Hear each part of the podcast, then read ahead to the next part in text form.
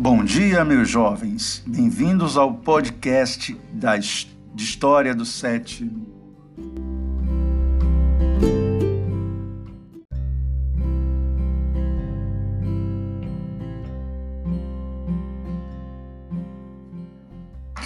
Bom dia, meus jovens. Bem-vindos ao podcast da de História do Sétimo.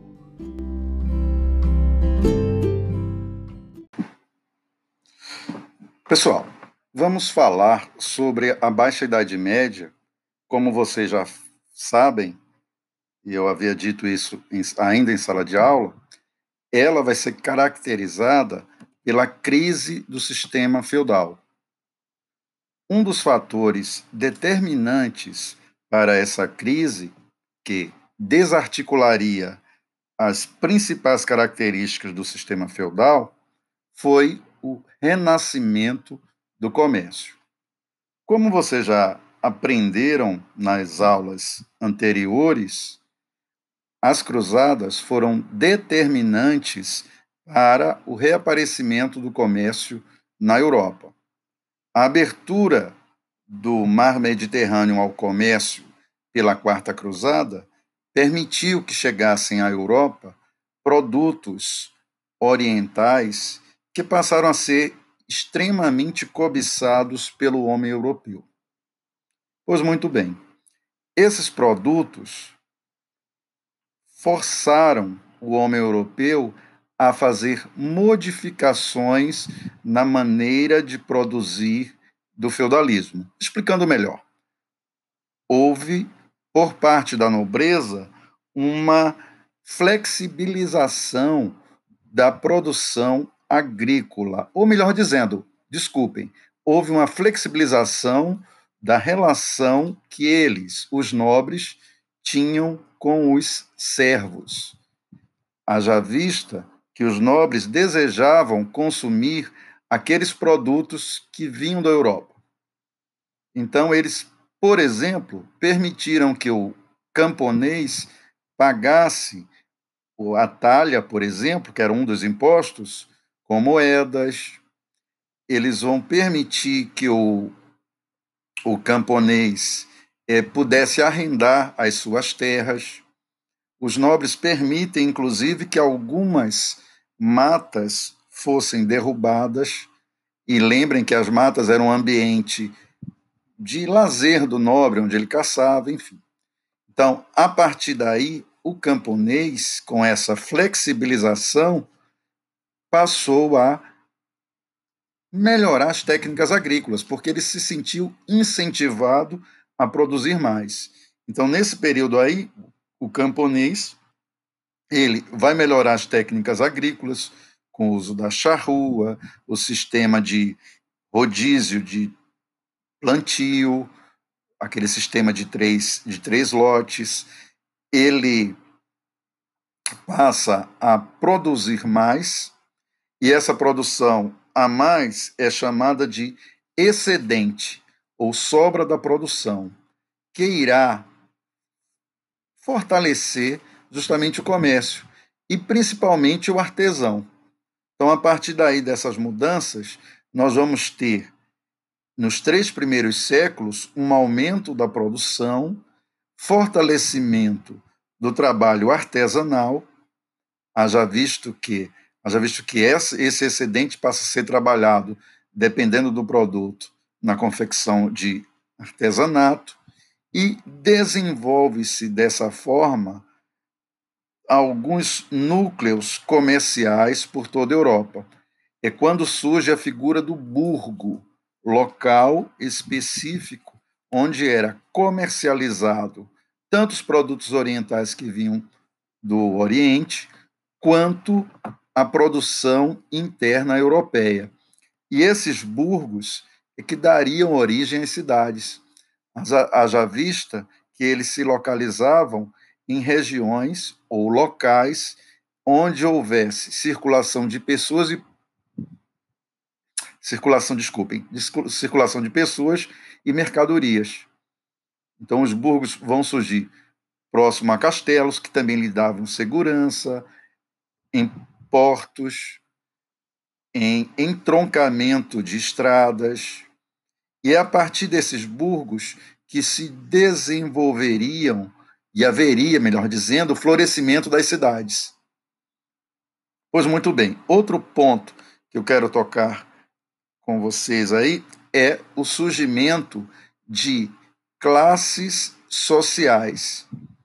Nós vamos ter, com o desenvolvimento do comércio, uma especialização do trabalho e um diferenciamento social nesse período. Lembrem que durante o feudalismo havia apenas clero, nobreza e o camponês ou servo. Agora, com o renascimento comercial, surgem classes ligadas a essa nova atividade. Quais sejam o burguês, é o comerciante, nós vamos ter o fortalecimento, como eu já disse, do artesão, nós vamos ter os primeiros trabalhadores assalariados do período, que eram chamados de jornaleiros, que eram aqueles que trabalhavam por jornada de trabalho e eram assalariados, recebiam um salário para fazer aí essa jornada, principalmente quando havia necessidade de otimizar a colheita, enfim. Então, isso aí já é uma primeira mudança dentro do sistema. Surgem classes sociais que poderiam, inclusive, alcançar um, uma mudança de status social. Lembre que durante o regime feudal nós não tínhamos mudanças sociais ou mobilidade social com facilidade. Agora o comércio permitirá isso. Pois muito bem. Quando surgem o excedente, fortalecimento do artesanato, surgimento de burgos que dão origem às cidades, essas cidades passam a servir de alternativa para o homem europeu, alternativa de sobrevivência. Haja vista agora que a terra não é o único meio de sobrevivência, muitos camponeses levam os seus filhos para esses núcleos urbanos, justamente para que seus filhos pudessem aprender um ofício, pudessem, com o tempo, se tornarem trabalhadores assalariados e assim fugir do domínio do feudo, do domínio do nobre, daquelas relações servis que eram extremamente árduas. Pois muito bem, as cidades crescem com um afluxo de pessoas do campo para a cidade.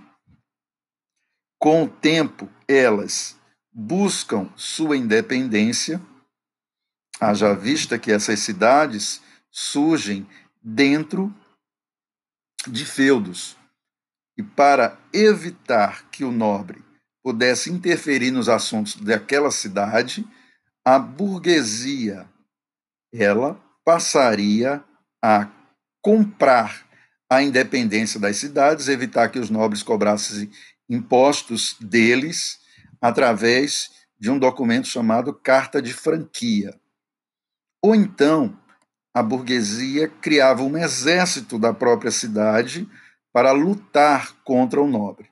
Então, esse período aí, esse movimento de independência das cidades é chamado de movimento comunal.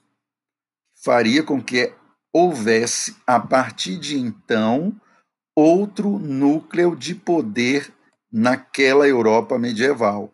Nós tínhamos antes uma descentralização política, na figura dos feudos e seus diversos senhores feudais, agora surge outro fator de descentralização, que são as cidades, que passam a ser governadas por essa burguesia.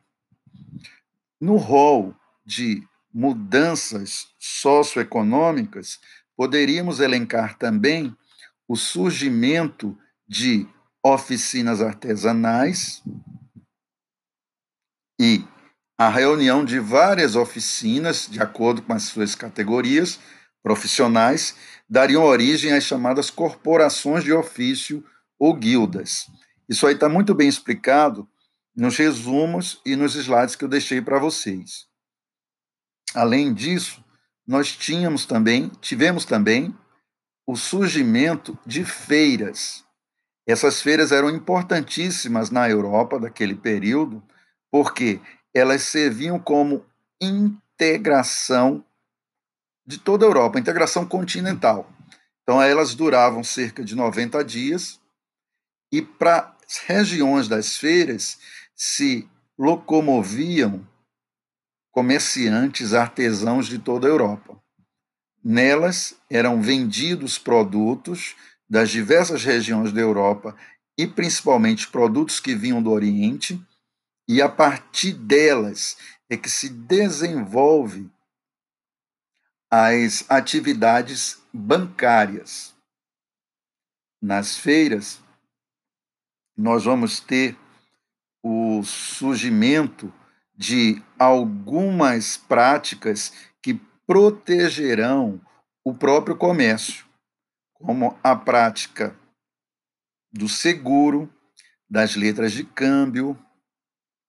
E, como eu disse, elas vão ter essa capacidade de integrar toda a Europa, porque cada produtor de uma região, comerciantes, iam para as feiras justamente para fazer negócios. E lá, com as diversas moedas vindas de diversas regiões da Europa, surge a figura do cambista, que vai justamente fazer a troca das moedas de diferentes regiões, ele vai, na verdade, justificar porque uma moeda é mais importante que a outra, de acordo com o metal que era produzido, a moeda, ou o peso, a pureza da, da moeda. Então, surge aí os chamados cambistas, e são eles que vão criar justamente o que eu falei anteriormente: as letras de câmbio, os, o seguro, enfim. Além das feiras, nós temos também o surgimento das ransas, que eram ligas de cidades mercantis era uma espécie de mercado comum para aquelas cidades que habitavam a mesma região. A gente poderia considerar até como um, um Mercosul. Né? Era um bloco econômico, só que era formado por cidades. Então, cidades de uma mesma região, eles se organizavam em ranças para permitir que comerciantes dessas cidades pudessem vender seus produtos naquela região. ok? Então, percebam que uma das características dessa medida era justamente evitar a concorrência entre eles. O comércio e as atividades capitalistas à época estava ainda muito embrionário. Então, o objetivo era proteger o comércio, evitando concorrência e, ao mesmo tempo, desenvolvê-lo. Outro fator importante desse período foi o surgimento da própria burguesia. Ela, como nova elite econômica, iria, além de interferir nos assuntos políticos, porque ela passa a ser mandatária agora de, um, de uma cidade, ela passa também a incentivar o desenvolvimento do comércio. Isso vai explicar, a posteriori, o surgimento dos países, que é um assunto que nós vamos tratar nas aulas subsequentes. Então, nos três primeiros séculos, teríamos uma expansão das práticas capitalistas nos séculos 11, 12 e 13, que irá, que irá gradativamente modificar com o sistema feudal, levando-o à crise. É interessante dizer, e eu acabei pulando aqui, o surgimento também de rotas comerciais além das rotas comerciais terrestres que ligavam as feiras, nós vamos ter as rotas marítimas, a do mar Mediterrâneo, já citada no início do, do podcast, e do Mar do Norte e do Mar Báltico. Então, a Europa, nos três primeiros séculos da Baixa Idade Média, viveria um, mudanças socioeconômicas profundas. Ok? Então, bons estudos. Qualquer dúvida, vocês me chamam lá no fórum ou no chat. Abraço.